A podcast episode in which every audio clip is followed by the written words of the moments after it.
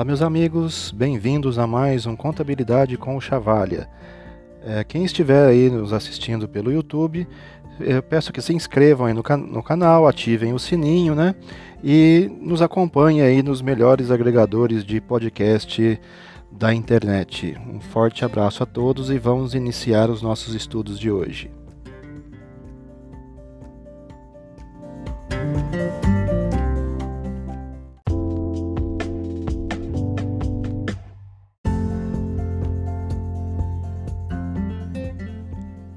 Bem, pessoal, seguindo aí com o nosso estudo de contabilidade básica, né?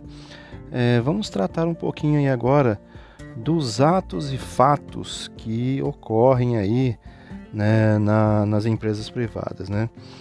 Na contabilidade básica, na contabilidade em geral, né, nós tratamos aí apenas dos fatos contábeis, os fatos administrativos, né?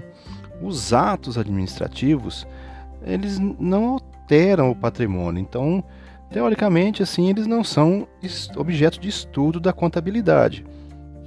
É, como, por exemplo, a admissão de empregados, né? a assinatura de um contrato de, de compra, de venda, de segurar, o ato de assinar o contrato. Isso aí não é um objeto de estudo da contabilidade, mas lógico que tem alguns, fatos, alguns atos administrativos que futuramente eles podem alterar o patrimônio. Então, tem um grupo de contas chamado contas de compensação, em que esses é, contratos, esses atos que porventura futuramente possam alterar o, o, o patrimônio da empresa, eles devem ser lançados. Né? Então, nós utilizaremos as contas de compensação para lançar esses atos administrativos que porventura tenham a possibilidade de vir a alterar o patrimônio da empresa. Tá ok?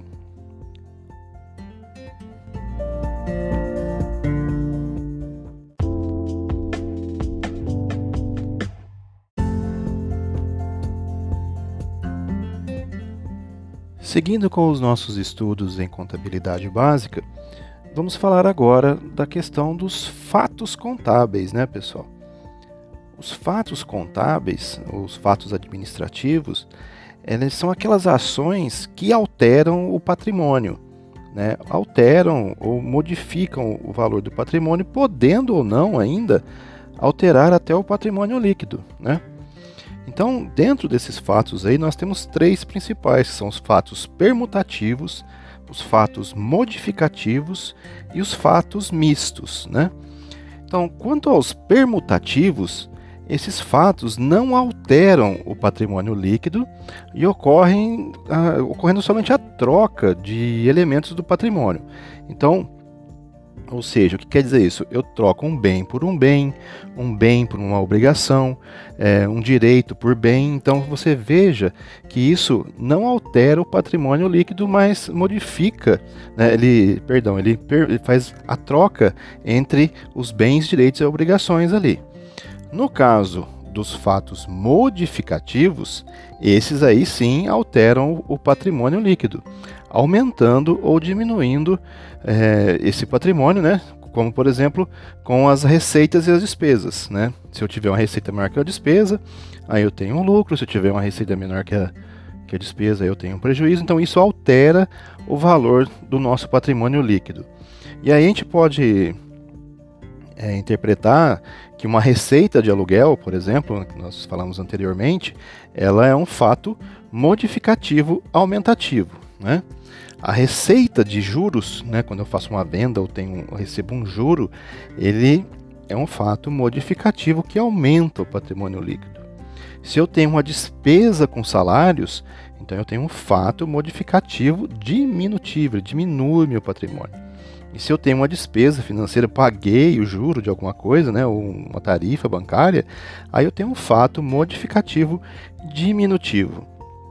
E para encerrar aí, nós temos também os fatos mistos, né, que eles combinam é, os fatos permutativos com modificativos, né, que pode ser uma venda de mercadoria é, com lucro, que aí é um fato misto aumentativo, é, pode ser uma venda de mercadoria com prejuízo, que é um fato misto diminutivo, eu posso ter um pagamento de uma duplicata com juros, né, um, pagando um fornecedor em atraso, aí eu paguei com juros, daí eu tenho um fato misto diminutivo.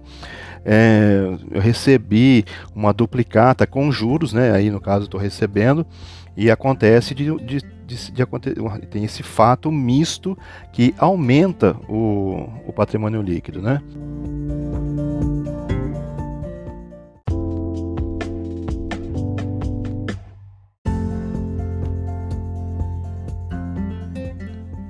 Bem, meus amigos, muito obrigado por chegarem até aqui.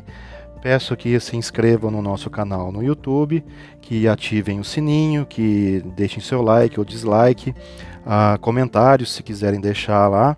E toda interação no canal é importante para a gente lá e faz uma diferença tremenda. Agradeço a todos, um bom final de qualquer coisa. Ah, não se esqueçam, nos acompanhem aí também nos melhores agregadores de podcast da internet. Um forte abraço a todos e um bom fim de qualquer coisa. Até o próximo.